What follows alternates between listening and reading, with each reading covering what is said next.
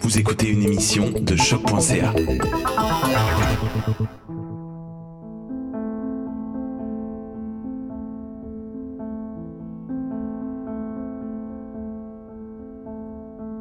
Lorsque nous sommes accablés par le malheur, nous avons tendance à chercher un coupable extérieur. C'est majoritairement le premier réflexe de la nature humaine. Face à ce que nous considérons comme de l'injustice, nous cherchons le facteur externe qui en est la cause. Nous avons beaucoup de mal à assumer nos propres torts. Il est tellement plus facile d'accuser quelqu'un d'autre et de lui faire porter le blâme de nos afflictions. Ce trait est d'ailleurs le point de départ des chasses aux sorcières. Lorsque survient un événement qu'on a du mal à s'expliquer, il est tellement plus simple de pointer son prochain que de se regarder dans la glace. L'humain est orgueilleux. Nous avons trop souvent du mal à reconnaître nos erreurs et nous mettons la faute sur les autres pour nous décharger de notre culpabilité. Si l'accusateur se trompe, il a tendance à nier l'évidence, et certains sont prêts à tout pour ne pas perdre la face et se débarrasser de voisins gênants.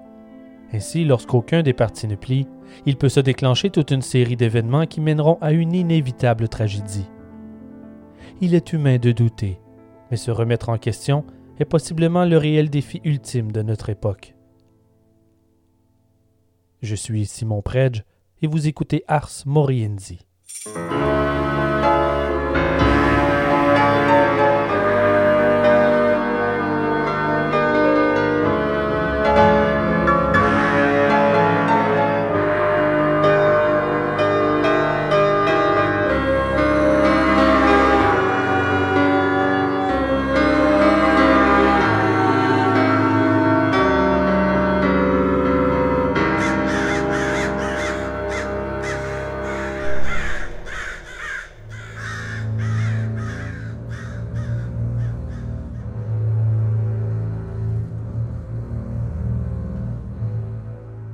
Quatre ecclésiastiques sont réunis dans une pièce du couvent des Ursulines de Loudun. Il y a le chanoine Jean Mignon, le confesseur des Ursulines, deux carnes de la ville et un chanoine de la commune de Chinon, le père Barré. Ils sont là pour discuter des récents événements troublants dont la maison des Ursulines est le théâtre depuis déjà quinze jours. Tout a commencé au couvent dans la nuit du 21 au 22 septembre. Des religieuses sont réveillées par des bruits étranges dans les couloirs. La mère supérieure, Jeanne des Anges, sort pour voir ce qu'il en est à la lueur d'une chandelle. La noirceur des nuits du XVIIe siècle n'a rien à voir avec les nuits d'aujourd'hui. Il fait si noir qu'on ne peut voir sa propre main à quelques centimètres de son visage. Elle avance lentement dans les couloirs du couvent quand soudainement, elle sent un frôlement, puis elle entend une voix. Elle le reconnaît. C'est la voix du précédent confesseur des Ursulines, décédé quelques mois plus tôt. Sœur Jeanne court voir une seconde religieuse pour lui demander si elle a entendu la voix. Elle affirme que oui, elles sont épouvantées. Les nuits suivantes, la hantise s'amplifie. De plus en plus de sœurs sont réveillées par la voix fantomatique, puis certaines sont témoins d'apparitions, parfois dans leur chambre, au pied du lit, parfois dans les couloirs. Au fil des jours, les rapports deviennent violents.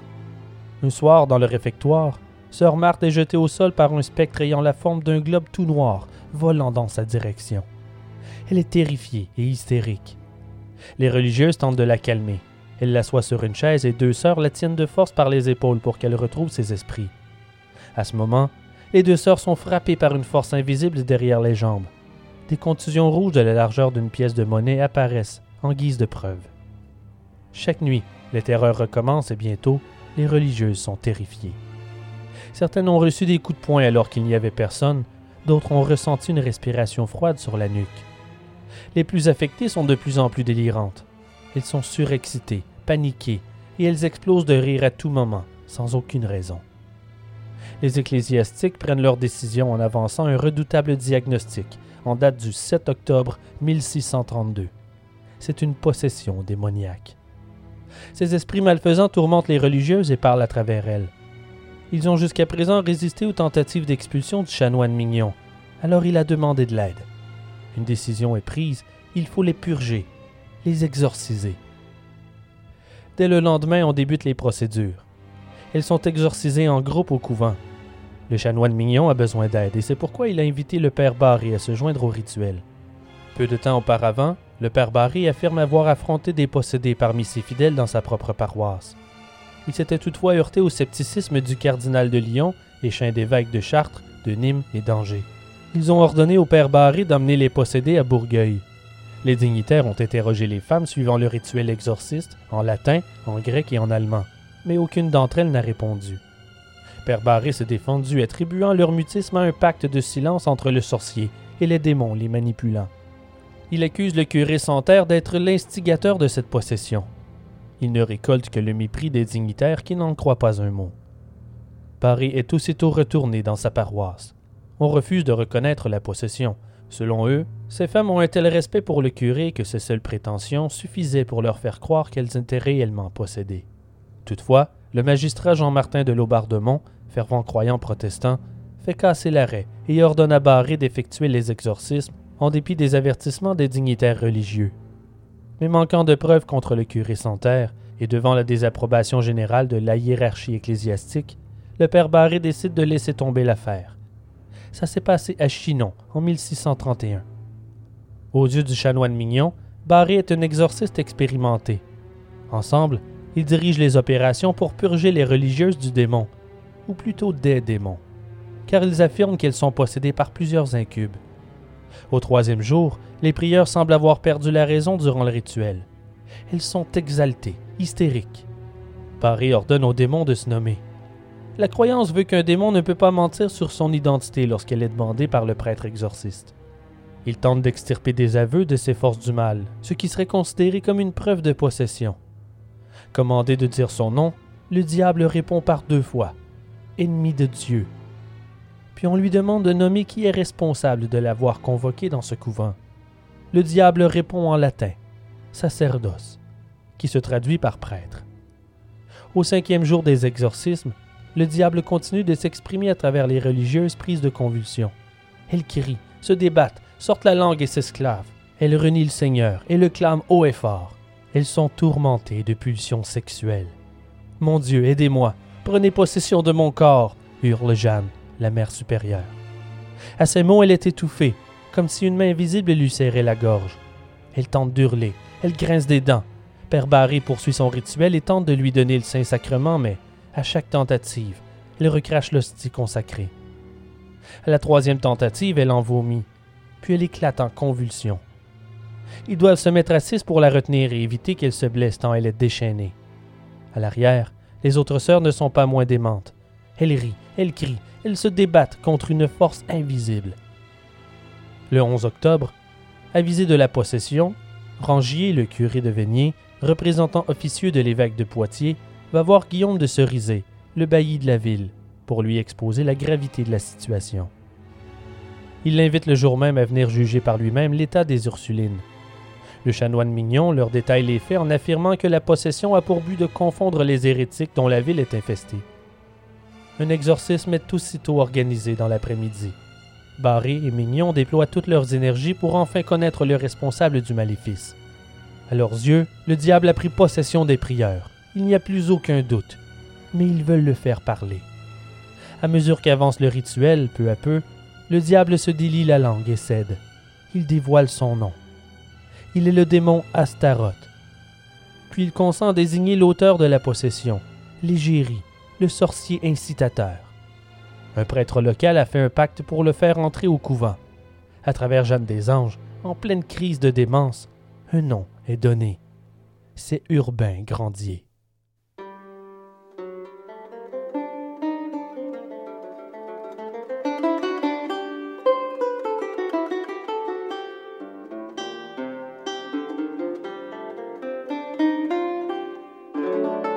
La ville de Loudun, située aux confins de trois provinces, le Poitou, la Touraine et l'Anjou, est une ville stratégique.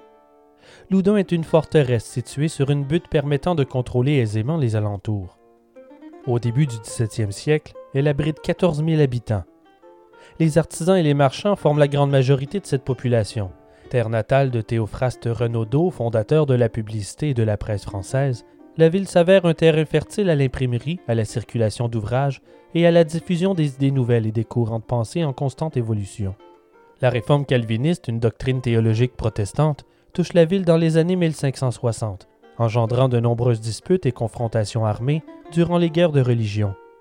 C'est d'ailleurs à quelques kilomètres à peine qu'a lieu la célèbre bataille de Montcontour, le 3 octobre 1569. De nombreux réformés de la ville de Loudun ont pris part au combat, mais les troupes protestantes n'avaient aucune chance contre l'armée royale du duc d'Anjou. On estime que la bataille fit entre 20 000 et 30 000 victimes dans les plaines loudunaises. Une hécatombe. Avec les communes de Saumur, Thouars et Châtellerault, la ville est reconnue comme le bastion du protestantisme. C'est à partir de 1570 que Charles IX tente une réconciliation nationale entre les catholiques et les protestants. Entre 1596 et 1598, on tient à Loudun plusieurs réunions entre les représentants des églises pour préparer le texte de l'édit de Nantes. Pour faire simple, l'édit est un acte législatif de tolérance pour accorder les droits de culte, civiques et politiques aux protestants. La promulgation de cet édit le 30 avril 1598 par le roi de France Henri IV met fin aux guerres de religion qui ont ravagé le royaume de France depuis 1562. Loudun devient un endroit sécuritaire pour les protestants. La contre-réforme fait rapidement son apparition dans la ville. On y implante jésuites, moines et capucins. La première communauté féminine religieuse s'installe à son tour en 1626, relevant de l'ordre nouveau et en pleine expansion des Ursulines. Elles ont une vocation avant tout charitable instruire les jeunes filles, visiter les prisonniers, consoler les malades. Ces religieuses arrivent toutefois Loudun sans le sou, sans meubles et sans provisions. De bons samaritains leur offrent des lits, mais la maison de Poitiers leur ordonne de les refuser. C'est un luxe à leurs yeux. Alors elles dorment sur des paillasses. Elles manquent souvent de pain. Presque au même moment, le cardinal Richelieu, au pouvoir, fait ériger non loin de là sa propre forteresse sur ses terres, autour d'une cité à laquelle il donne son nom. La ville de Richelieu devient alors la rivale catholique de Loudun. Puis vient le siège de La Rochelle en 1627, ordonné par Louis XIII et commandé par le cardinal de Richelieu, principal ministre du roi. Le siège se termine par la capitulation de la cité protestante le 28 octobre 1628. Richelieu entreprend ensuite la destruction systématique des fortifications des villes protestantes du royaume. En janvier 1630, des lettres royales ordonnent de raser le donjon et les murailles de la ville de Loudun, car même si le calme semble revenu, la tension reste palpable.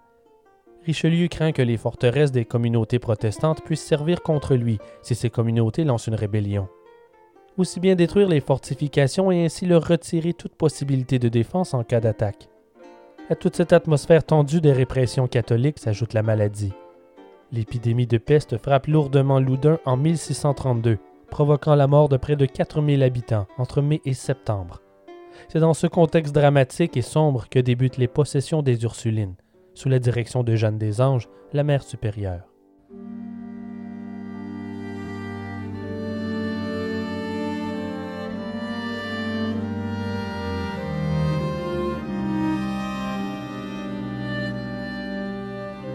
En 1632, au moment des premières possessions, Jeanne a 30 ans. Elle naît le 2 février 1602 d'une famille noble du château de Cause en Saintonge. Elle est la fille du baron Louis de Belsier et de Charlotte de Goumard, qui est apparentée à Jean-Martin de Laubardemont, le conseiller d'État nommé par Richelieu en charge de la destruction des forteresses. Jeanne est victime d'un accident dans sa jeunesse et elle en gardera des séquelles. Sa santé est fragile, elle n'atteindra jamais une taille normale et son épaule est atrophiée débalancé. Son épaule gauche est plus élevée que la droite, lui donnant une apparence un peu difforme. Certains écrits la décrivent simplement comme une bossue de naissance. Elle est confiée quelques années à sa tante dans un monastère de saintes, mais on la renvoie en raison de sa mauvaise attitude. Nous n'en savons pas plus. À 15 ans, elle retourne vivre au château de Cause avec ses parents qui ne savent pas quoi faire d'elle. Elle reçoit la visite de plusieurs prétendants qui, chacun leur tour, sont éconduits soit par Jeanne, soit par son père. Après une longue hésitation, ne voyant aucune autre perspective d'avenir s'offrir à elle, elle décide de devenir religieuse en 1623. Elle entre chez les Ursulines de Poitiers. Elle y reste trois ans. Selon ses propres dires, elle ne ressent pas l'appel de la foi. Elle dissimule son désintérêt pour la vie monastique qui l'ennuie, et va même jusqu'à faire semblant de lire de nombreux ouvrages pieux pour obtenir les bonnes grâces de ses supérieurs. Elle est ensuite désignée pour faire partie des sept Ursulines envoyées à Loudun pour fonder la communauté. Là, elle joue la comédie et dissimule sa vraie personnalité. Elle est calme, docile et dévote. Puis un an plus tard, on lui offre le poste de mère supérieure. Elle joue l'humilité et feindra même de résister avant de s'incliner enfin et d'accepter le poste. Elle a 25 ans et elle est ambitieuse. Elle vise le prestige pour ses Ursulines. Rapidement, les effectifs passent de 8 Ursulines à 17 en quelques mois, en recrutant des filles de bonne famille, presque toutes issues de la noblesse ou de grandes familles respectées. Grâce à ces recrues de qualité, les pensionnaires affluent et la prospérité ne tarde pas à venir. C'est à ce moment que Jeanne reprend son vrai visage. Elle l'avouera plus tard, elle est en quête d'estime. Elle veut qu'on l'aime et qu'on la respecte. Elle veut laisser sa marque. C'est d'ailleurs la seule chose qui l'intéresse.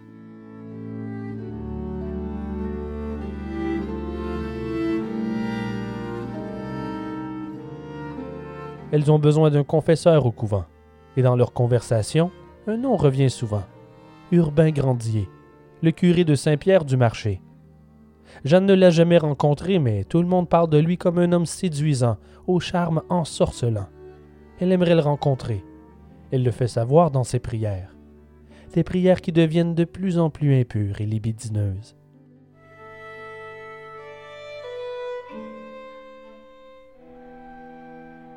Mais qui est ce Urbain Grandier dont tout le monde parle? Il naît à Boire dans le diocèse du Mans en 1590. Son père est notaire royal à Sablé et sa mère, Jeanne Estièvre, touche à la petite noblesse. Très jeune, ses parents l'orientent vers la prêtrise, car c'est le moyen le plus sûr pour un enfant doué de faire carrière. Il devient l'un des meilleurs élèves du collège de jésuites de Bordeaux. Il en ressort prêtre en 1615. Deux ans plus tard, au début de l'été, le curé respectable de l'église Saint-Pierre-du-Marché de Loudun décède. Les jésuites proposent alors un de leurs plus brillants élèves à sa succession. En août, à l'âge d'à peine 25 ans, Urbain Grandier devient le curé de la plus riche paroisse de la ville. Pour un curé qui n'a occupé aucun poste auparavant, c'est une sacrée promotion. Il s'installe à Loudun avec toute sa famille, sa mère, veuve depuis peu, son frère François, qu'Urbain fait désigner comme premier vicaire de l'Église, son frère René, nommé au bailliage avant de poursuivre une carrière de magistrat, Jean, le troisième frère, est prêtre libre. Il y a ses sœurs, Marie et Françoise. Urbain, toutefois, ne tarde pas à faire des envieux. Car il est non seulement très bel homme, mais il est aussi un talentueux orateur, un prêtre de qualité. Ses sermons sont éloquents et sa liberté de penser fascine la population. C'est un esprit fort. Il a un tel charisme que tout le monde l'apprécie. Il est accueilli à bras ouverts partout. Il faut comprendre qu'il y a peu de distractions à Loudun à cette époque. Alors le dimanche, c'est la messe. Et les envolées d'Urbain Grandier envoûtent les fidèles. C'est un spectacle qu'on ne rate pas. Il est à la fois charmant, sympathique et généreux, en plus de posséder une grande culture. Il avait tout pour se façonner une glorieuse carrière si ce n'était d'un petit détail qui dérange. Malgré son vœu de chasteté, Urbain Grandier est un homme à femme. Il est luxurieux. Même s'il reste discret en public, les gens parlent et les rumeurs font leur chemin, car le crescendo de sa popularité auprès des fidèles n'a d'égal que la hargne de ses ennemis à son égard. Prenez par exemple Mousseau Dufresne.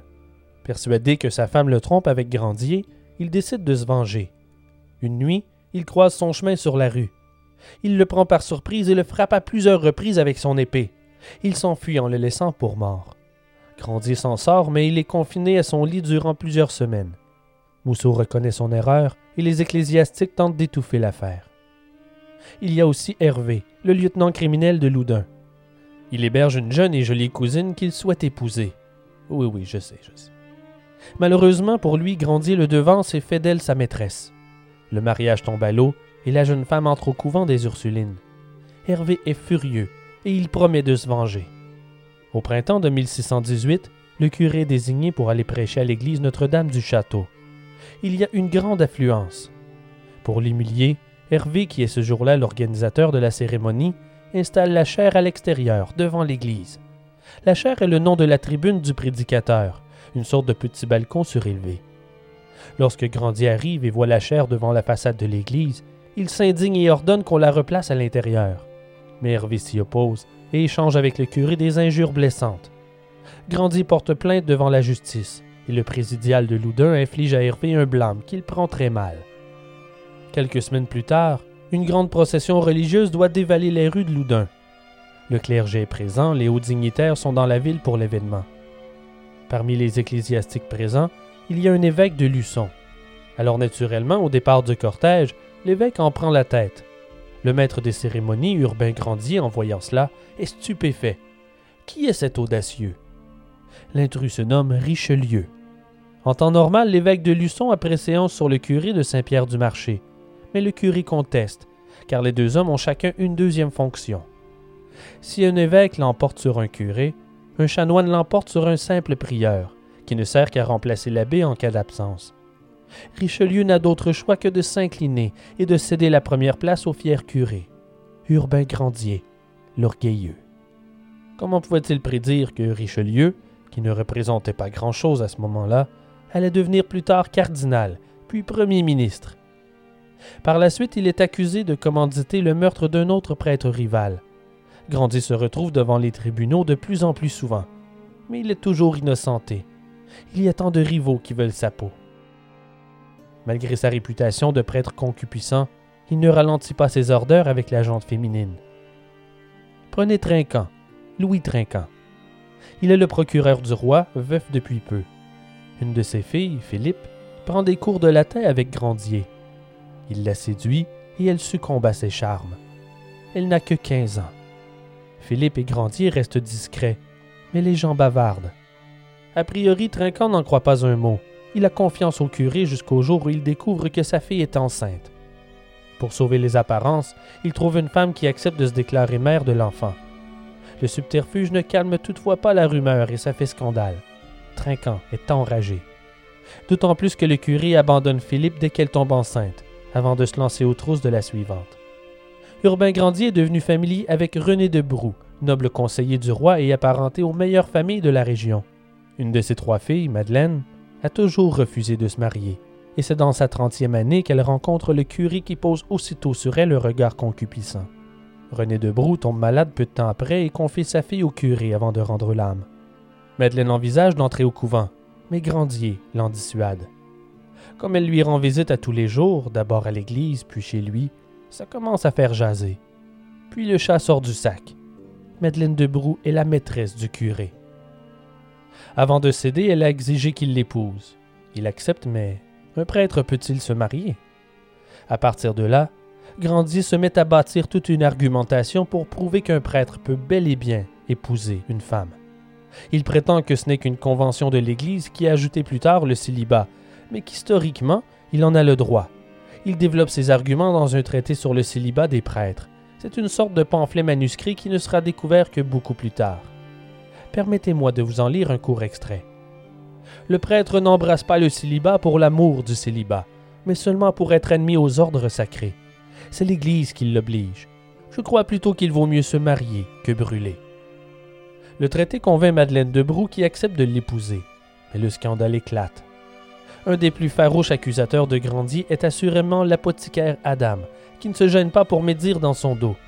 En guise de représailles, Grandier le poursuit pour diffamation devant le Parlement de Paris. Incapable d'apporter des preuves de ses accusations, l'apothicaire reçoit malgré tout une amende. Mais le curé s'acharne et fait appel. Il aime tellement s'entendre proférer des accusations devant le tribunal. Il obtient gain de cause et l'amende est élevée à 640 livres. Adam se retrouve complètement ruiné. L'union avec Madeleine de Brou est tout de même scellée dans une bien étrange cérémonie, sans invité, où Grandier fait office de prêtre et témoin. Ennemi ou ami, à Loudun, on ne parle que d'Urbain Grandier. Personne ne lui est indifférent. Puis les plaintes de ses confrères s'accumulent. Le chanoine Mignon étant à Grandier trois procès entre 1621 et 1631. Le curé fait même quelques jours de prison durant celui de 1629, mais comme à chaque fois, il est innocenté. Et dans toute sa vanité, il le fait savoir dans toute la ville. Il va même jusqu'à attaquer ses adversaires dans ses sermons il n'a pas la langue dans sa poche.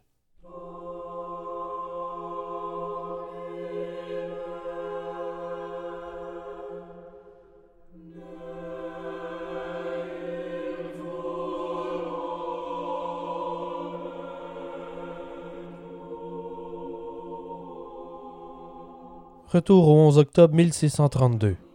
Interrogé durant un exorcisme, Jeanne des Anges vient de désigner le curé Grandier comme responsable de ses tourments. Il est celui qu'elle voit apparaître dans sa chambre dans les couloirs du monastère. C'est lui qui effraie les sœurs par ses apparitions et par conséquent, c'est lui qui provoque sournoisement les désirs charnels des religieuses. Elles se plaignent depuis peu de pensées impures, en particulier la mère supérieure. Jeanne n'a jamais rencontré celui qu'elle accuse. mais elle le connaît de réputation. Peu de temps après son mariage avec Madeleine de Brou, la religieuse a invité celui de qui on vante les charmes dans toute la ville à devenir le confesseur des Ursulines. Grandier toutefois rejette son offre. Le choix de Jeanne se porte donc à regret sur un autre curé, le chanoine Mignon, un des pires ennemis de Grandier. Le père Barré demande à Jeanne de décrire celui qu'elle accuse, celui qui la tourmente chaque nuit. Elle le décrit comme étant grand, aux cheveux bruns et portant la barbe. Pour Barré et Mignon, il n'y a aucun doute, c'est bien le curé de Saint-Pierre-du-Marché. Mais en réalité, cette description sommaire peut désigner la grande majorité de la population locale, incluant des femmes. Nous sommes au XVIIe siècle après tout. On informe les autorités et grandit des accusations. Il nie en être responsable et exige que le bailli prenne en charge l'affaire. Il rappelle que Mignon est l'auteur des accusations calomnieuses portées contre lui peu de temps auparavant, alors il exige un interrogatoire en bonne et due forme pour les religieuses. Dès le lendemain, une cérémonie d'exorcisme spectaculaire est organisée devant une foule monstre. On veut en avoir le cœur net. Ce jour-là, Jeanne révèle les noms des démons dont elle est possédée. Ils sont sept. Astaroth, Zabulon, Cham, Nephtalon, Akas, Alix et Uriel. Mais un seul exorcisme ne suffit pas. Ils se poursuivent tout au long du mois d'octobre. Grandier demande audience. Il dépose des requêtes au bailli, mais ses efforts ne calment pas les ardeurs des pères Barré et Mignon, qui comptent bien prouver leur dire. L'enchaînement des exorcismes commence à avoir raison de la santé de Jeanne des Anges, qui est la plus touchée par les possessions. Ses troubles s'aggravent. Ses déplacements sont difficiles et elle passe le plus clair de son temps à liter. On ne quitte plus son chevet. Elle ne cesse d'accuser Grandier.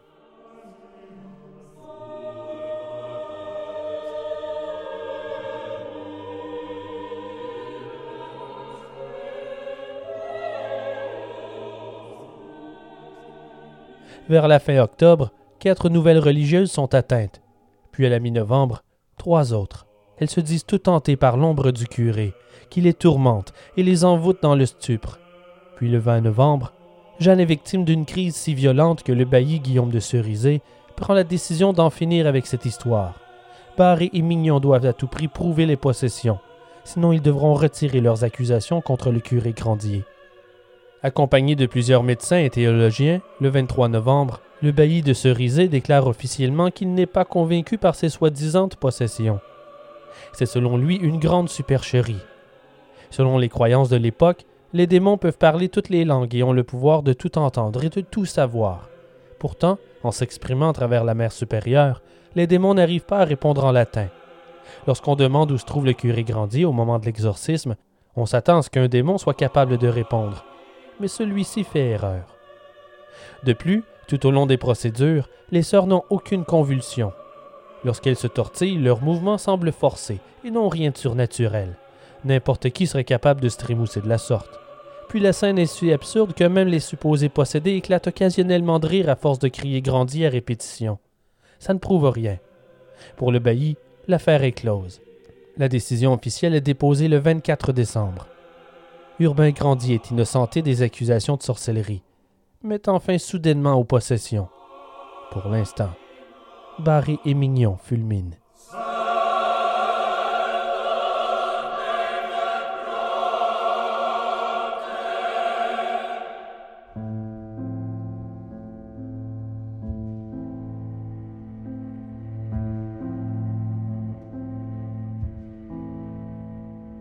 Pendant toute la durée des exorcismes, les dépenses nécessaires à l'entretien des Ursulines ont été prises en charge par l'archevêque de Bordeaux.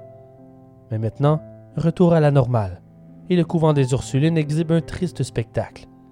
La misère s'abat sur eux. Ils manquent de tout et ne mangent pas leur faim.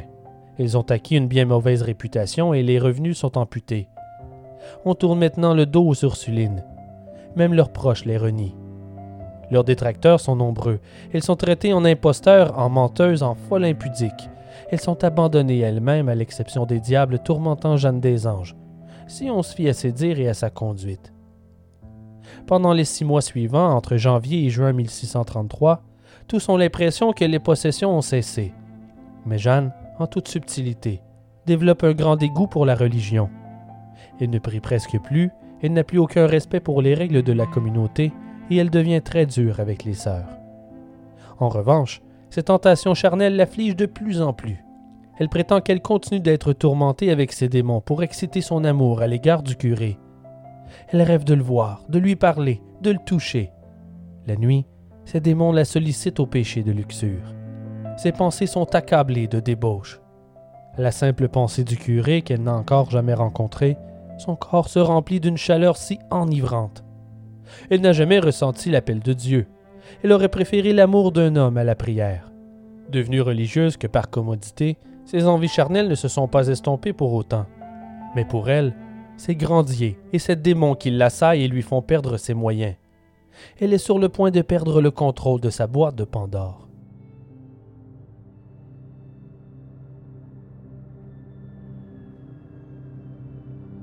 Pendant ce temps, les querelles politiques et religieuses se poursuivent. Cela fait trois ans que Richelieu, maintenant cardinal, a ordonné que l'on détruise les forteresses protestantes, incluant le donjon et les murailles de Loudun. C'est Jean de Laubardemont qui en reçoit la charge. Natif de Bordeaux, il voit le jour en 1590. Son père est le trésorier général de Guyenne, un poste prestigieux.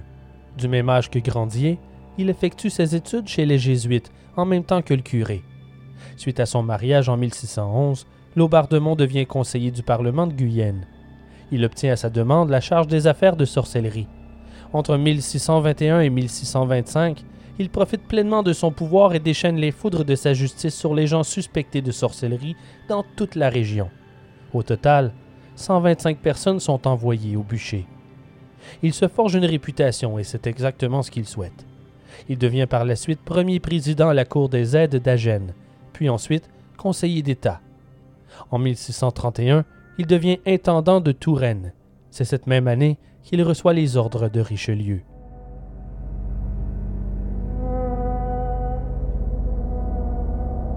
Mais les résistances sont féroces. Le gouverneur, le duc d'Armagnac, fait tout ce qui est en son pouvoir pour contrecarrer les plans de Richelieu et empêcher la destruction des fortifications de la ville. Mais c'est peine perdue. En décembre 1632, le château est démoli. Les débats sont relancés et Grandier se retrouve un peu malgré lui au centre des querelles. Il s'est compromis en aidant le duc d'Armagnac. Comme le duc est absent de Loudun la majorité du temps, il envoie Grandier parler en son nom. Ils font tout ce qui est en leur pouvoir à travers les procédures juridiques et les assemblées générales, mais leurs plans sont déjoués. Le 6 août 1633, Louis XIII prend la décision irrévocable de raser le donjon. Laubardemont ne perd pas de temps. À la fin octobre, la tâche est effectuée, il ne reste rien du donjon. C'est durant cette visite d'instructrice à Loudun que Laubardemont est approché par le chanoine Mignon. Il est prié de suivre le curé au couvent. Les sœurs sont en pleine crise. Elles ont des convulsions incontrôlables.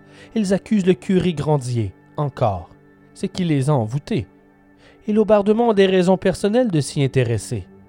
Deux des religieuses sont ses belles-sœurs, et sœur Claire de Sazilly est une parente de Richelieu.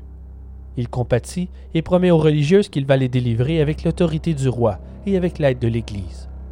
Et cette fois, il ne fera pas les mêmes erreurs qu'il y a six mois.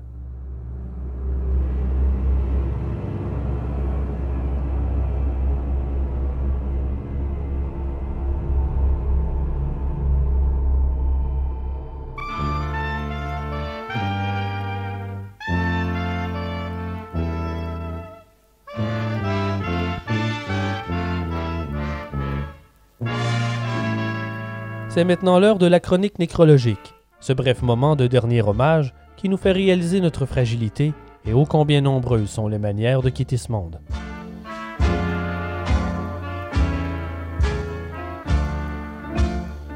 Daniel Jones est en voyage à Buxton en Caroline du Nord durant l'été 1997. Il se prélasse au soleil le 7 août, malgré les désagréments du vent violent ce jour-là. Comme il commence à s'ennuyer, il décide de creuser un trou dans le sable pour le plaisir, mais aussi pour se cacher du vent. Lorsqu'il s'arrête, le trou est d'une profondeur de presque 3 mètres. Il installe sa chaise de plage tout au fond et s'assoit. Il peut enfin se reposer. À peine deux minutes plus tard, les parois du trou s'effondrent sur lui, l'enterrant sous le sable. Des témoins de la scène se sont jetés dans le trou pour sauver le jeune homme en creusant avec leurs mains, mais c'est peine perdue. Il est enterré vivant. Ce n'est qu'une heure plus tard qu'on réussit à sortir la dépouille du trou. Le jeune homme originaire de la Virginie n'avait que 21 ans. Et c'est plus commun qu'on ne le croit. Un garçon de 13 ans est décédé enterré dans le sable en août 2000 dans le Massachusetts. En mai 2001, c'est au tour d'un garçon de 17 ans dans le Rhode Island. Août 2008, un garçon de 16 ans de Wales. Juillet 2012, un garçon de 12 ans du New Jersey. Juin 2014, un homme de 49 ans décède de la même manière en Caroline du Nord. C'est bien beau faire l'autruche et se cacher la tête dans le sable, mais encore faut-il être capable d'en sortir.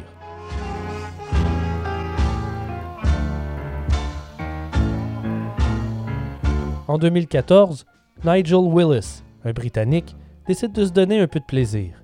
Il essaie quelque chose de nouveau. Question de ne pas tomber dans les vulgarités, disons seulement qu'il a inséré son vibromasseur dans un endroit très sombre. Toutefois, il n'arrive plus à l'enlever. Pendant cinq jours. Gêné et honteux, il ne va pas à l'hôpital. Mais il s'affaiblit de jour en jour jusqu'à ne plus être capable de se lever de son divan. C'est seulement là qu'il prend son courage à deux mains et décide d'alerter un de ses amis, qui a aussitôt alerté les secours. Nigel décède un mois plus tard en soins intensifs, d'une septicémie et une perforation de l'intestin. Il avait 50 ans. C'est bien beau cacher des objets là où il fait sombre, mais encore faut-il être capable de les sortir?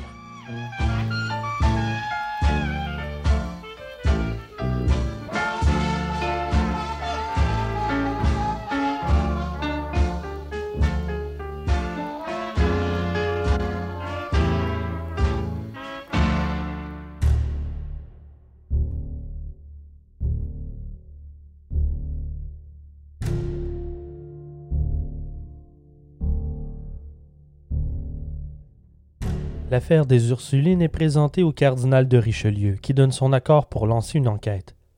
Il donne tous les pouvoirs nécessaires à Laubardemont. L'affaire des possédés de Loudun est officiellement lancée.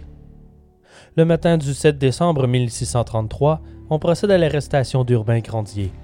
Il ne résiste pas. Il est conduit à Angers, où il est incarcéré dans la prison du château, par précaution. On perquisitionne son logis et on saisit son traité sur le célibat des prêtres. Laubardemont recommence en quelque sorte le procès de 1630, et tout le monde en parle. On voit à nouveau défiler les ennemis de Grandier qui ne donnent pas leur place lorsque vient le temps de médire sur le curé scandaleux. Et ainsi défilent le père Barré, Mignon, Hervé, Bouliot et le vicaire Gervais Méchin. L'avocat en charge de l'affaire est nommé par Menuot, un autre ennemi du curé. On invite les paroissiens de toutes les églises, qu'ils soient protestantes ou catholiques, à raconter ce qu'ils savent à la confesse les Ursulines donnent leur déposition. Dix-sept religieuses déclarent à Laubardemont, et je cite, que Grandier s'est introduit dans leur maison à toute heure du jour et de la nuit, pendant quatre mois, sans qu'elle puisse s'expliquer comment il pouvait y entrer, qu'il se présentait à elles et les sollicitait au mal, qu'elles ont été frappées par quelque chose qu'elles ne voyaient pas. Ça a commencé par les apparitions du curé Mousseau, le précédent confesseur, puis par celle de Grandier. La mère et les frères influents d'Urbain Grandier se lancent à sa défense. Ils reprochent à Laubardemont d'être expéditif, que son idée est déjà faite avant même que ne débute l'enquête. Ces agissements démontrent bien qu'il fera tout pour nuire au curé, qui de son côté cherche de l'aide, désespérément. Mais que font ses protecteurs? Rien. Le duc d'Armagnac ne bougera pas le petit doigt pour l'aider. Il ne veut pas s'en mêler. L'archevêque de Bordeaux trouvera bien un peu de temps pour venir le voir, mais il est trop occupé pour lui porter secours. Même avec l'aide de sa mère et de son frère, René, avocat et conseiller de Poitiers, le curé de Saint-Pierre-du-Marché se retrouve tout seul face à Laubardemont et à toute une procession de ses ennemis à qui on a donné tous les pouvoirs légaux pour prouver qu'il est coupable de sorcellerie et d'avoir fait un pacte avec le diable. Les frères de Grandier déposent plusieurs requêtes contre Laubardemont en janvier, l'accusant d'abord de fausser les témoignages en faisant le tri et en ne conservant que les témoignages qui l'arrangent. Il écarte tous les témoignages en faveur du curé. On l'accuse aussi de faire pression sur les témoins ou de diriger leurs déclarations dans la direction désirée. Ces manœuvres sont si voyantes qu'elles sont sur toutes les lèvres. Les requêtes de Jeanne Estièvre, la mère d'Urbain et ses fils ne reçoivent aucune réponse, car ces requêtes tombent tout droit sur le bureau de Laubardemont, qui ne croit pas nécessaire d'y répondre. Le 27 janvier, Jeanne Estièvre revient à la charge, mais c'est peine perdue. Au début février, on se décide enfin à interroger Urbain Grandier. Suivant les conseils de sa mère, le curé reste quasiment muet devant Laubardemont. Il admet être l'auteur du traité sur le célibat des prêtres, mais nie catégoriquement avoir quoi que ce soit à faire avec les soi-disant possessions. Noyé par les procédures déclenchées contre lui par la famille, Laubardemont repart pour Paris le 11 février. Avec le soutien de Richelieu, il obtient un arrêt lui confirmant ses pleins pouvoirs. Il n'y a plus aucune opposition possible. On dessaisit le Parlement de Paris au profit des juridictions provinciales, que le commissaire pourra mieux contrôler. De retour à Loudun, Laubardemont ordonne qu'on ramène Grandier d'Angers le 10 avril. Il préfère l'avoir à l'œil. Il lui emménage une cellule de fortune dans une maison appartenant au chanoine Mignon. Il est bien surveillé, car le locataire de la maison est le sergent Bontemps, un des accusateurs et ennemis du curé. On ne fournit aucun lit à l'accusé. Il doit dormir sur une pauvre paillasse directement sur le sol.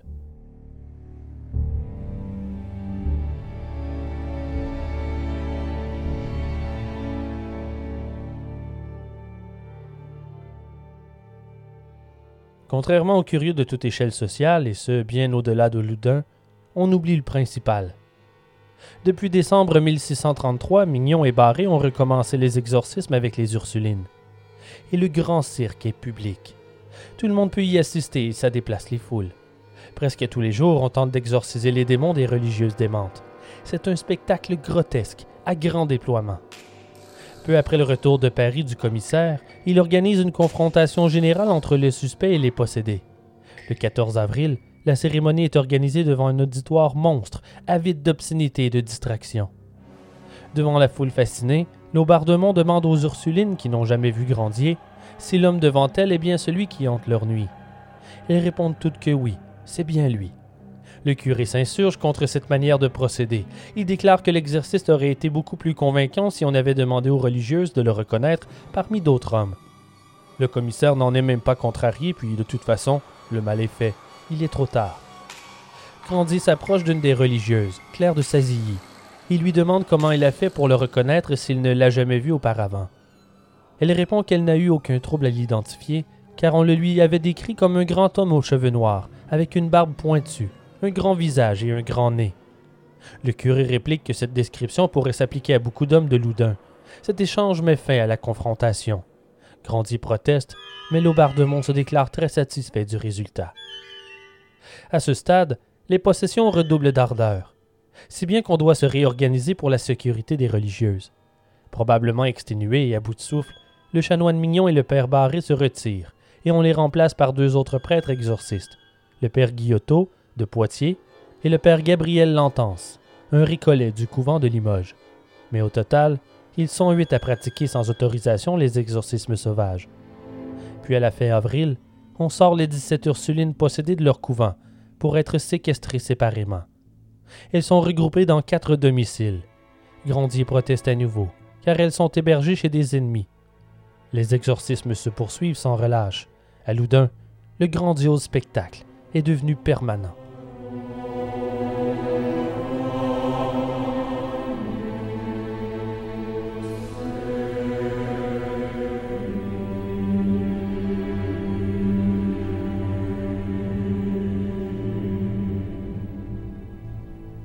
Laubardemont a besoin de preuves pour accuser le curé.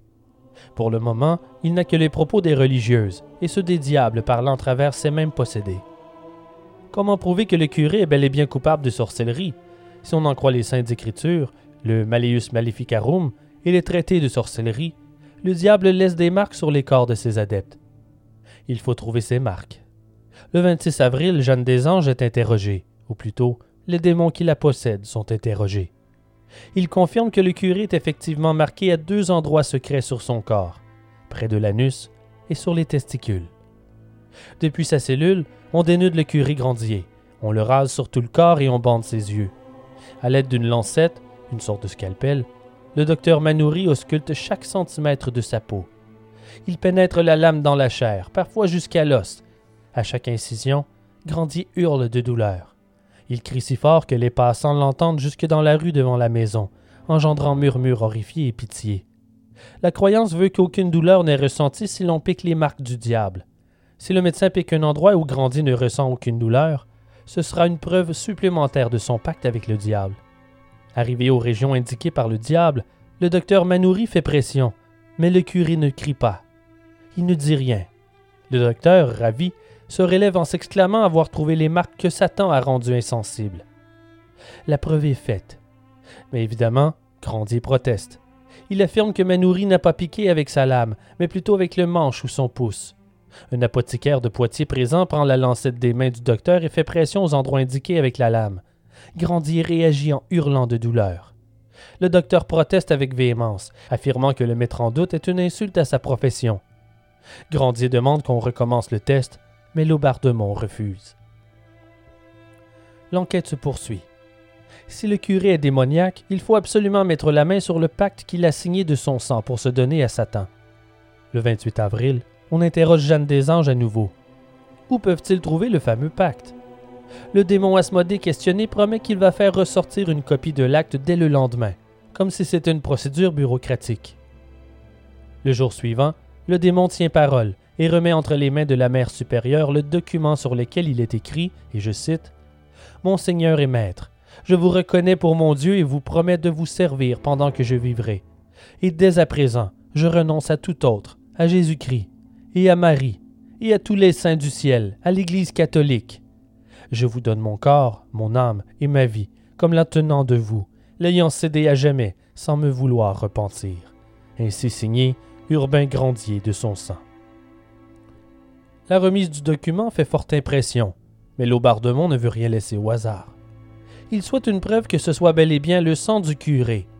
On réinterroge le démon. Asmodée révèle que le sang sur le pacte provient du pouce droit de Grandier.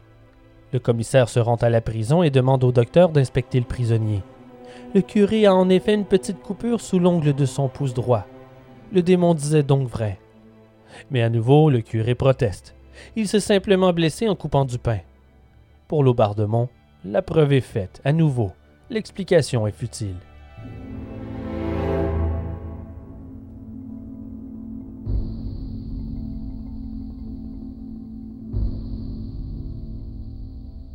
les exorcismes attirent tous les jours plus de gens de partout au pays, en particulier la noblesse. Notamment le commandeur de la porte, un oncle du cardinal Richelieu. Dans une lettre envoyée à Trinquant, il affirme avoir été grandement satisfait par le spectacle et promet de revenir pour les exorcismes à venir.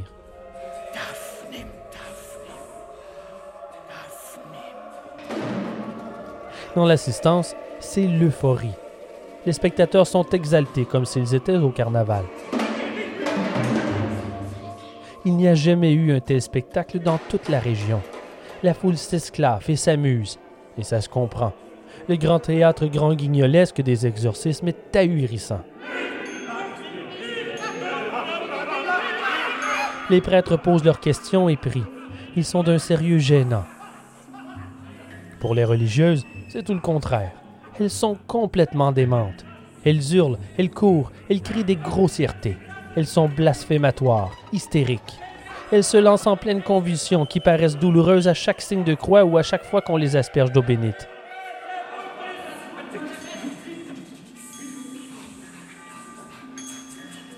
Mais ce qui captive les curieux, c'est leur indécence. Elles sont comme des chats en chaleur. On n'a jamais vu ça. Même les femmes de joie sont moins démonstratives. Elles se dénudent et se masturbent, les yeux presque sortis de leur orbite. À quelques reprises, Jeanne des Anges ira même jusqu'à, disons, faire des choses pas catholiques avec un crucifix. À son apogée, c'est presque une orgie publique.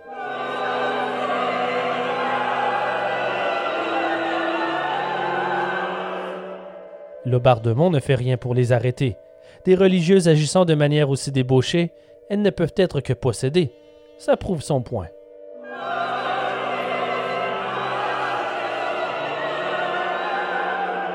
Durant un des exorcismes, suivant les conseils de l'apothicaire Adam, les prêtres décident de s'attaquer aux démons au plus profond des religieuses pour tenter de calmer leur envolée charnel et bestial.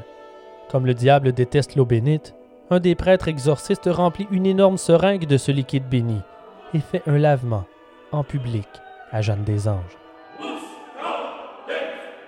Le 18 mai, le diable révèle que Jeanne des Anges n'a toujours pas avalé l'hostie de la communion absorbée deux heures plus tôt Lorsqu'elle tire la langue, l'hostie est là, entièrement intacte. On inspecte la bouche de la mère supérieure, mais on n'y découvre rien de suspect. Ça impressionne.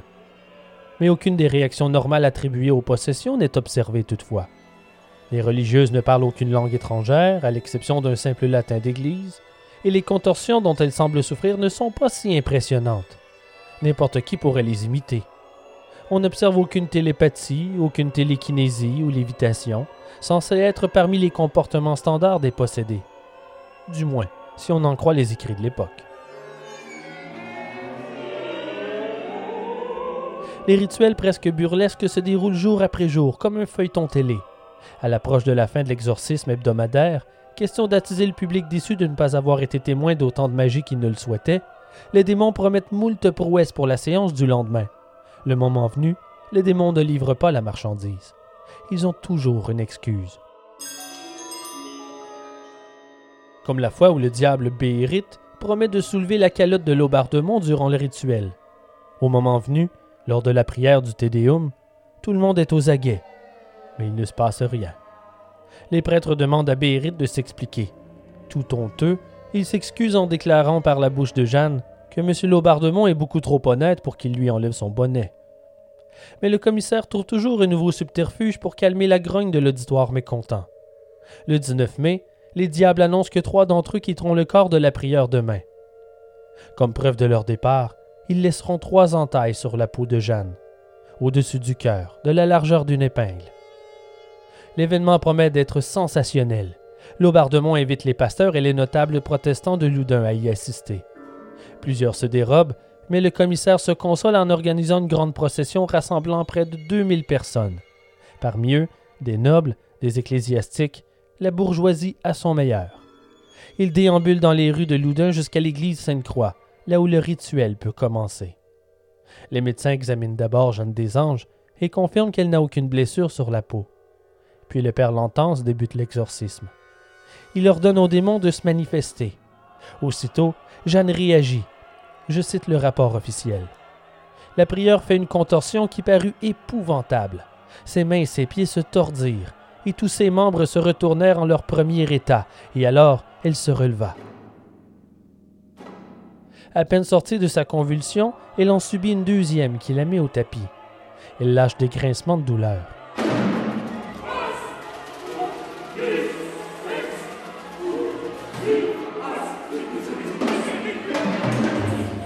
Puis ses muscles se relâchent. Elle gémit.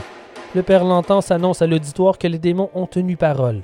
Asmodée, Grésil et Aman se sont échappés du corps de la religieuse par trois plaies, telles que promis. Laubardemont demande aux médecins d'inspecter la persécutée. Ils sont sept médecins, et tous confirment qu'il y a bien trois plaies au-dessus du cœur, peu profondes. Laubardemont affiche un air satisfait jusqu'à ce qu'un gentilhomme dans l'assistance déclare qu'il a vu la religieuse se blesser elle-même avec un instrument en métal. Le théâtre ne convainc pas tout le monde, et Laubardemont est le sujet de raillerie. On doute aussi de la crédibilité des médecins. Nombreux sont les sceptiques, ils le font savoir publiquement.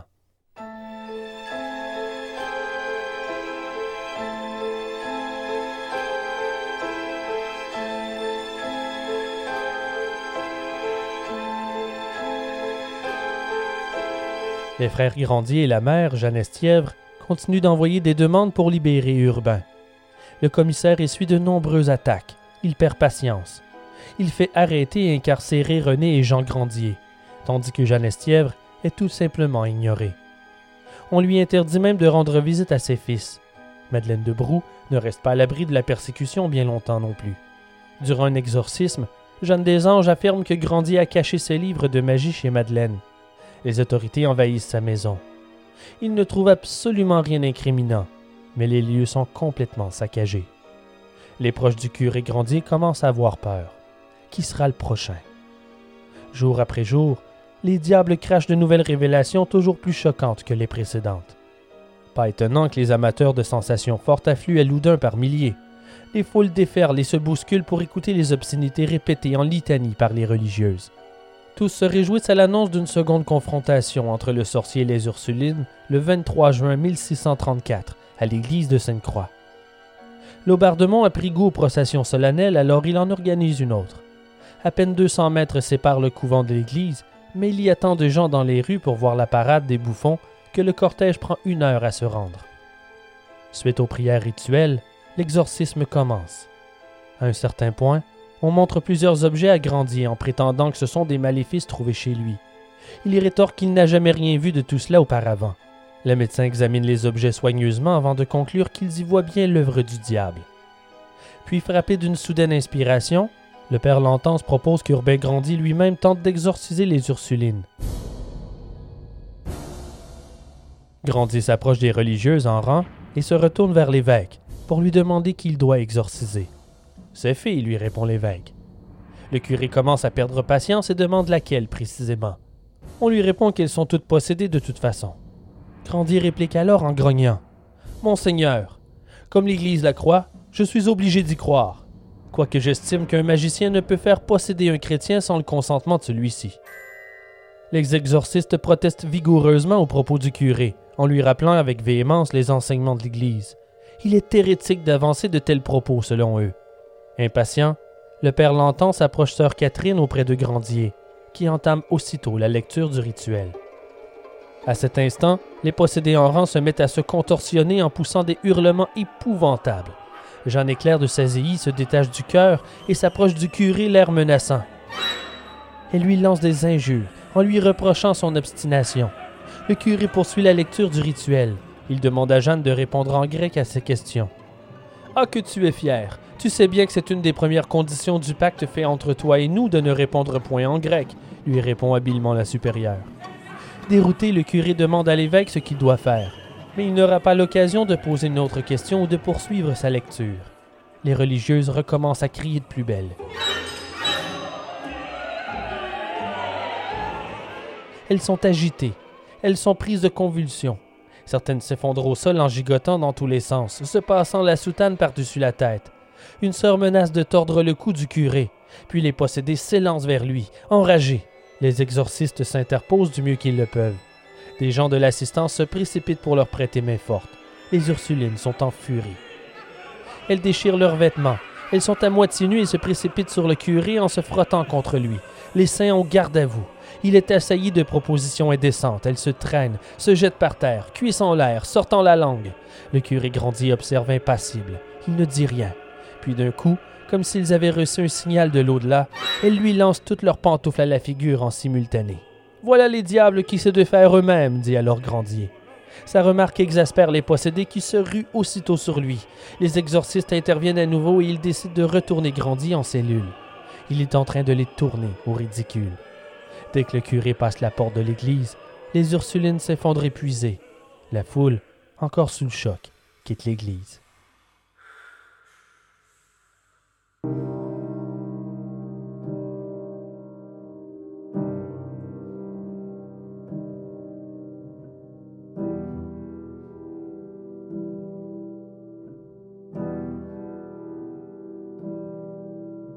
Laubardemont supporte de moins en moins la contradiction, mais les récents exorcismes n'ont pas convaincu tout le monde. Les rumeurs de Loudun tournent en dérision le commissaire. Puis des affiches pro-grandies apparaissent placardées sur les portes de l'église de Sainte-Croix.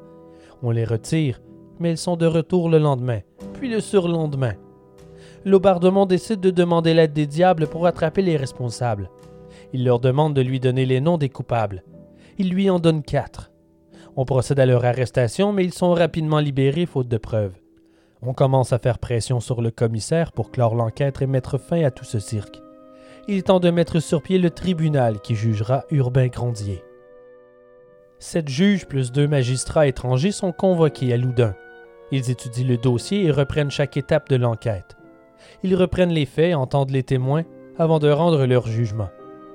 Ils refont même quelques exorcismes pour voir les possessions de leurs propres yeux.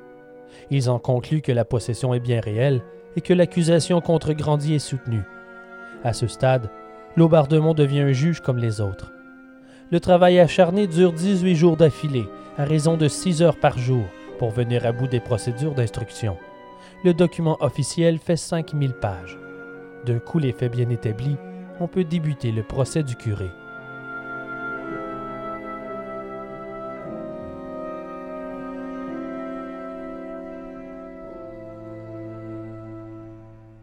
Devant les juges défilent les témoins dont les déclarations assassines blâment le curé de Saint-Pierre-du-Marché. Un avocat affirme avoir vu Grandier lire un ouvrage de magie, un autre que le curé faisait de l'église un lieu où régnait le stupre et la fornication. Il a transformé le sanctuaire en bordel pour y recevoir ses concubines. Une femme prétend qu'un jour le curé lui a donné la communion en le regardant fixement, et qu'elle fut soudainement éprise d'un violent amour pour lui. Une seconde déclare qu'elle l'a croisé sur la rue, qu'il lui a serré la main pour la saluer et qu'aussitôt elle fut éprise d'une forte passion pour le curé. En d'autres mots, si elles sont tombées amoureuses de lui d'un simple regard, c'est forcément parce qu'il pactise avec le diable. Elle déclare qu'elles ont été envoûtées. Puis autour des Ursulines de témoigner à la barre. Elle raconte qu'elles sont désespérément amoureuses du curé, qu'il leur inspire des désirs charnels impurs, qu'il leur apparaît la nuit dans les escaliers et les couloirs du couvent, les tourmente jusque dans leur chambre et les frappe lorsqu'elles tentent de résister. Contre toute attente, trois des possédés déclarent subitement avoir accusé à tort un innocent. Les trois sœurs sont Claire de Sazilly, Agnès de Saint-Jean et Jeanne des Anges. La jeune Agnès dit à plusieurs reprises ne pas être possédée du tout. Le 5 puis le 7 juillet, c'est au tour de sœur Claire qui admet aussi qu'elle n'a jamais été possédée. Tout ce qu'elle a déclaré durant les exorcismes n'était que calomnie. Elle affirme qu'elle a agi sur instruction des exorcistes. C'était une supercherie. Suite à cette déclaration scandaleuse, elle prend la fuite et tente de s'échapper de l'église où on l'exorcise, mais on la rattrape de justesse. Étrangement, ça ne trouble pas les juges qui ne voient dans ces affirmations qu'une ultime tentative du diable pour brouiller les pistes et sauver le curé Grandier. Le tribunal ne tient pas compte de ces aveux. Les Loudonels sont de plus en plus agités. En juin, l'enquête de Laubardemont ne suscitait que le sarcasme. Mais maintenant que le procès est lancé et que les juges sont à l'œuvre, ça devient sérieux. À la fin juillet, la majorité de la population de Loudun prend conscience de l'ampleur de la situation. Ils sont préoccupés par le sort du curé et sur la manière injuste dont l'enquête a été menée par Laubardemont. Tout se passe comme si l'issue du procès était décidée d'avance. Ils sont préoccupés par la réputation de Loudun et de ses habitants, qui en seront assurément entachés. Malgré l'acide opposition, une assemblée générale des habitants est convoquée sous ordre du bailli. Il rédige une longue missive destinée à Louis XIII. Dans la missive, les Loudonnais expriment au roi leur inquiétude dans les procédés malhonnêtes du commissaire. Ils l'accusent de diffamation et demandent de faire cesser cette profanation qui se renouvelle jour après jour depuis deux ans. Le roi ne prend même pas la peine de leur répondre et avertit seulement Laubardemont. Aussitôt, il décrète que toute assemblée générale est maintenant illégale. Les contrevenants risquent une amende de 20 000 livres. La somme est si élevée qu'elle perd tout son sens.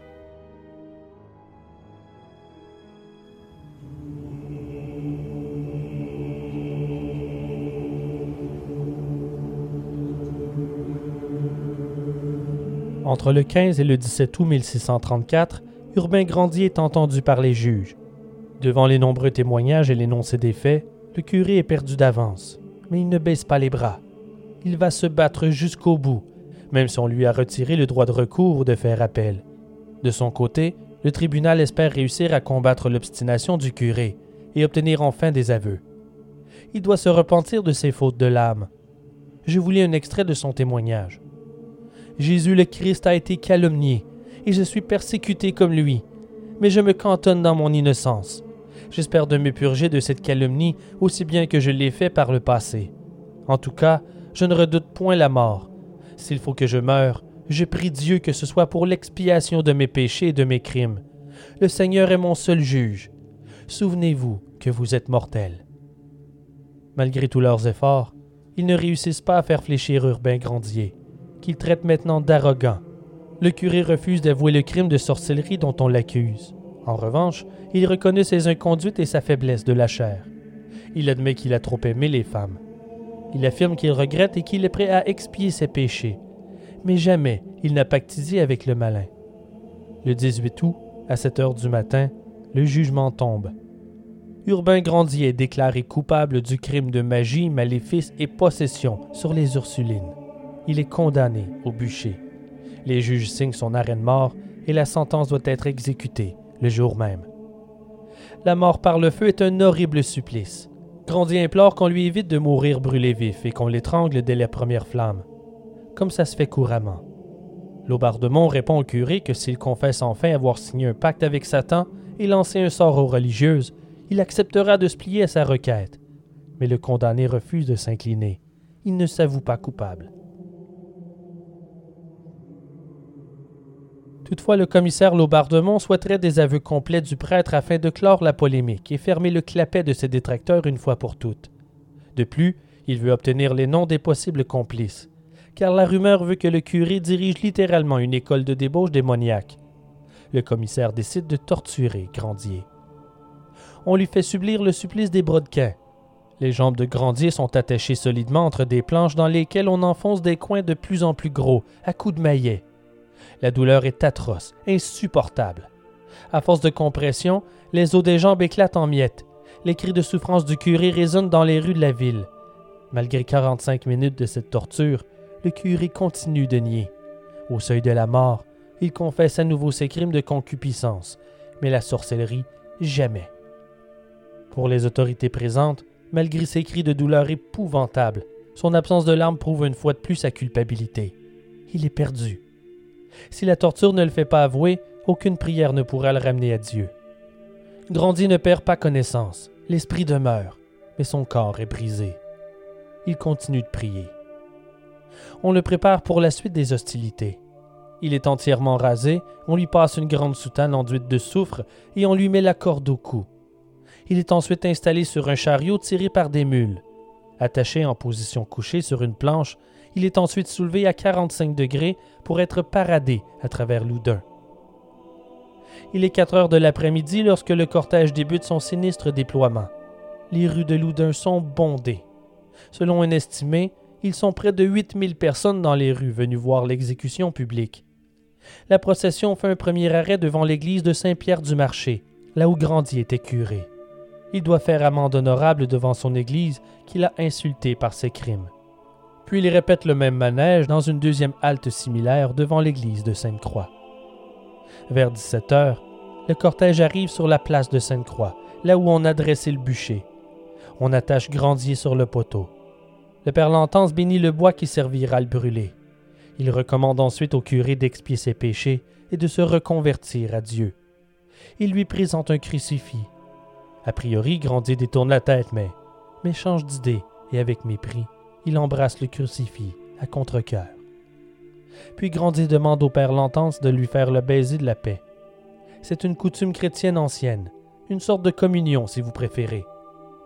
Le Père le lui refuse, mais le curé s'acharne et lui redemande par deux fois, trois fois, puis quatre, en vain. Lentance s'écarte en disant qu'il n'y a plus de salut pour lui. Il est temps de mettre le feu au bûcher. En temps normal, la tâche revient au bourreau, mais ce jour-là, il se fait dévancer par le père Lentance. Le prêtre prend une poignée de paille et met le feu au fagot. Deux autres prêtres en font autant. Les flammes jaillissent, la foule est muette. On n'entend que les cris d'Urbain Grandier faisant écho dans les rues surchargées de Loudun. La corde que le curé a d'attacher autour du cou, qui le retient bien droit sur le poteau, se consume en ne rien de temps. Grandier tombe dans le brasier. Sa mort est presque instantanée.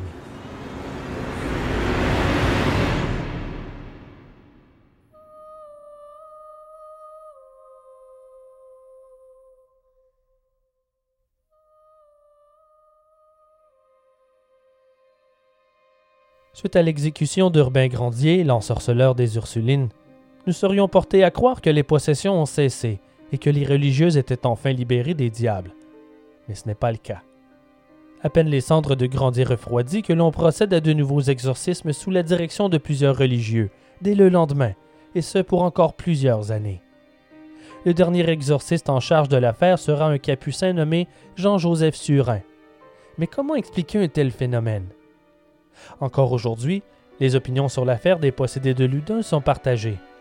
Si la grande majorité des gens croient que le curé a été victime de complot, certains sont encore persuadés de la véracité des possessions des Ursulines. L'événement n'a pas que marqué les mémoires, il a aussi rapporté gros acteurs de ce grand théâtre. D'abord, est-ce que les religieuses ont été victimes ou complices? Comment croire qu'autant de personnes se seraient livrées à de tels actes jugés contraires non seulement à la bienséance, mais aussi à leur rôle de pieuse, uniquement pour éliminer un homme qu'elles n'avaient jamais rencontré? Il est malgré tout plus probable que le spectacle des possédés n'ait été qu'une simulation. Trois sœurs n'ont-elles pas admis devant le tribunal n'avoir jamais été possédées, incluant Jeanne des Anges? Nombreux sont les témoins affirmant qu'il n'y avait rien d'impressionnant ou d'impossible dans leur contorsion, que n'importe qui aurait pu faire les mêmes avec un minimum d'entraînement.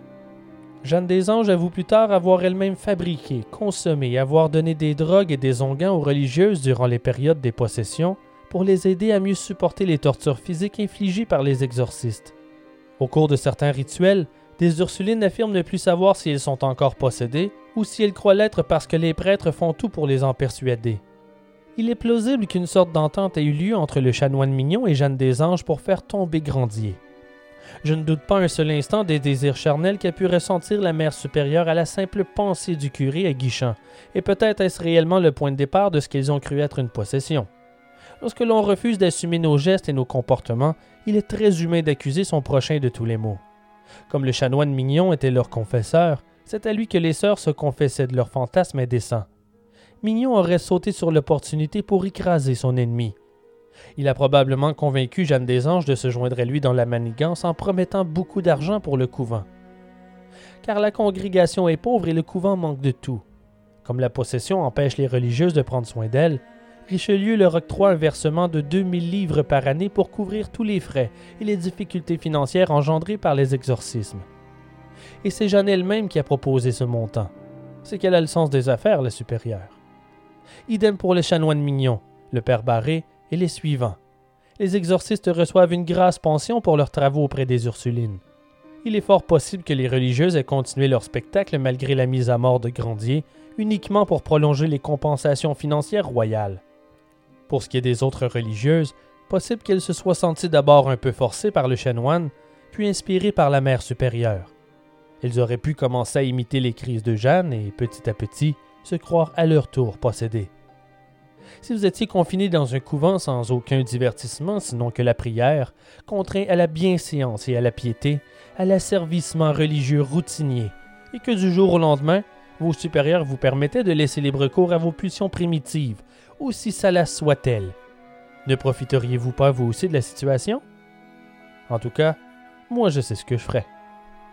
Puis quelque chose ressort des mémoires de Jeanne des Anges, écrites en 1644. La religieuse laisse l'impression d'une femme qui, quoi qu'il arrive, cherche à se croire possédée pour attirer et focaliser l'attention sur sa personne et sur son couvent. Les sœurs, qui elles n'étaient pas possédées à la base, souhaitaient malgré tout y croire. La proximité quasi familiale des sœurs avec les magistrats, les médecins, les exorcistes, les prêtres et leur folie contagieuse, croisée avec l'effet d'un mimétisme hiérarchique grégaire et l'autosuggestion, sont toutes des raisons ayant pu déclencher la possession de masse. Le retentissement immédiat, les enjeux politiques et la présence de Jean Martin de Laubardemont se sont occupés du reste. D'ailleurs, le commissaire profite tout autant des événements il obtient peu de temps après l'exécution du curé la charge d'intendant des provinces du Maine, d'Anjou et de Loudun. Par la suite, il est affecté à l'enquête historique sur Port-Royal et les jansénistes parisiens, un courant religieux en réaction à l'évolution de l'Église et l'absolutisme royal. Elle aboutira à l'exécution de 5 mars, accusé de conspirer contre le cardinal de Richelieu en 1642. Laubardemont sera disgracié à la mort de Richelieu avant de s'éteindre en 1653 la ville de Loudun aussi se fait un nom grâce aux possessions. Les rituels d'exorcisme des sœurs exhibitionnistes fait déplacer les foules. Le spectacle est très populaire, et il le sera encore aujourd'hui. D'une part, quand les démons se déchaînent, les religieuses hystériques se dénudant en criant obscénité et injures a de quoi satisfaire les plus avares de divertissement. Autant de possédés exorcisés en simultané, c'est du jamais vu. Puis en second lieu, les prêtres exorcistes usent de procédés apparentés à la torture et font ingurgiter des drogues hallucinogènes aux sœurs, ce qui les pousse à divaguer encore plus. Ce théâtre grand guignolesque est inédit, presque macabre. Loudun se remplit jour après jour de visiteurs par milliers.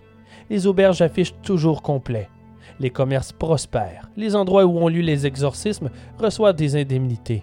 La ville s'enrichit et fait bonne figure, même si cela ne profite qu'aux plus riches.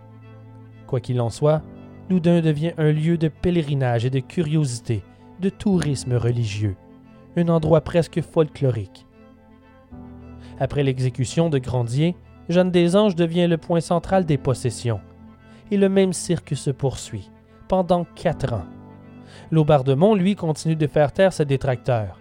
De son côté, le père Barré, de retour à Chinon, tente de lancer la même escroquerie avec ses Ursulines de Saumur.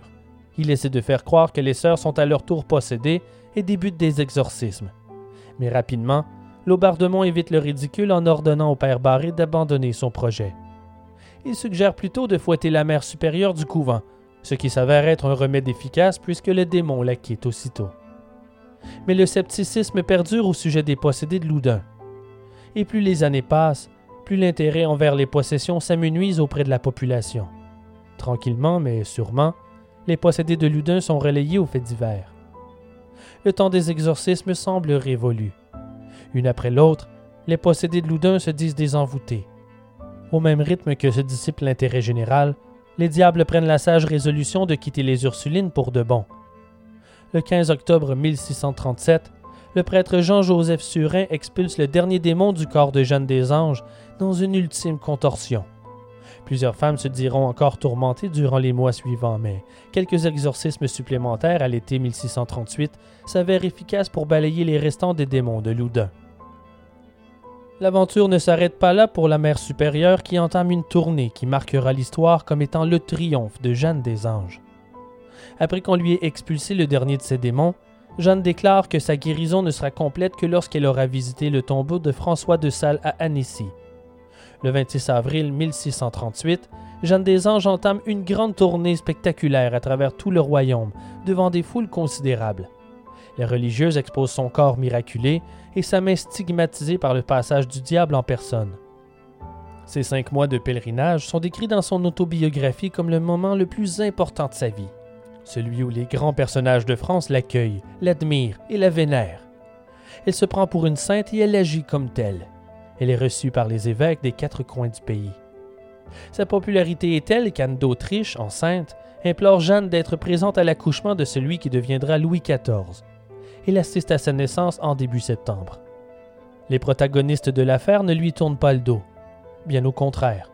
Comme plusieurs d'entre eux, notamment Laubardemont et l'exorciste Surin, lui doivent en quelque sorte leur carrière et leur réputation, et vice-versa, il reste proche et s'épaule. Jeanne de Belsier, dite Jeanne des Anges, rêve d'être béatifiée. Elle veut devenir sainte, et ça devient une obsession. Pour ce faire, elle se rapprochera en 1653 de Madame Duhoux, une religieuse très influente. Elle compte sur son réseau pour faire avancer son projet mais ça n'arrivera jamais. Elle est victime d'une attaque en 1661 qui la laisse partiellement paralysée et aphasique. Elle n'arrive pratiquement plus à parler. Elle décède quatre ans plus tard, à l'âge de 63 ans, de complications infectieuses respiratoires. Au cours des 20 années qui ont suivi l'exécution d'Urbain Grandier, plus de 80 ouvrages ont été écrits sur l'affaire, dont 55 uniquement entre 1634 et 1637, permettant à ce sombre moment de l'histoire de traverser le temps pour nous rappeler le pouvoir infini de la croyance, qu'elle soit fondée ou forcée.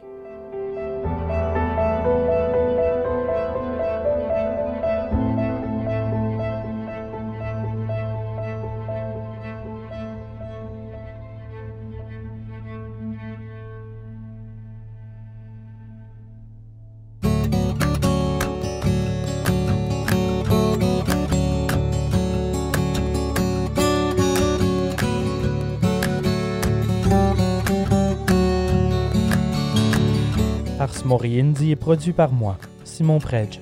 Recherchiste, Annie Richard. Merci à mes correcteurs, Jenny Benoît et Philippe Saindon. Merci à choc.ca. Et un immense merci aux membres de la société secrète d'Ars Moriendi.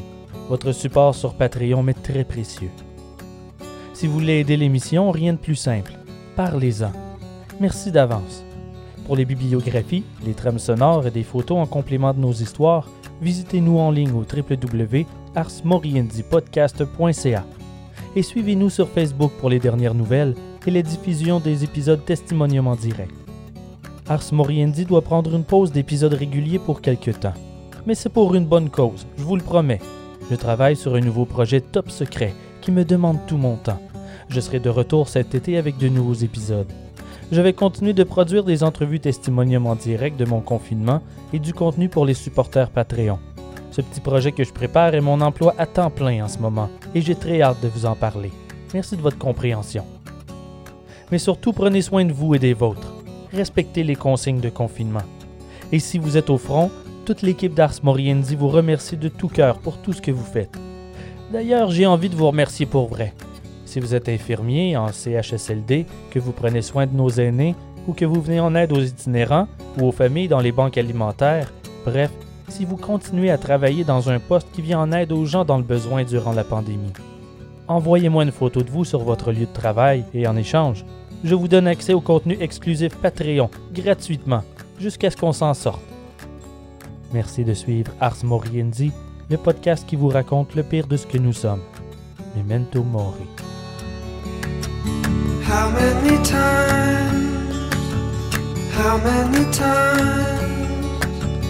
How many times can you turn away from someone who loves you? How many times? How many times? How many times can you turn away from someone who needs you? All of the things you can deny.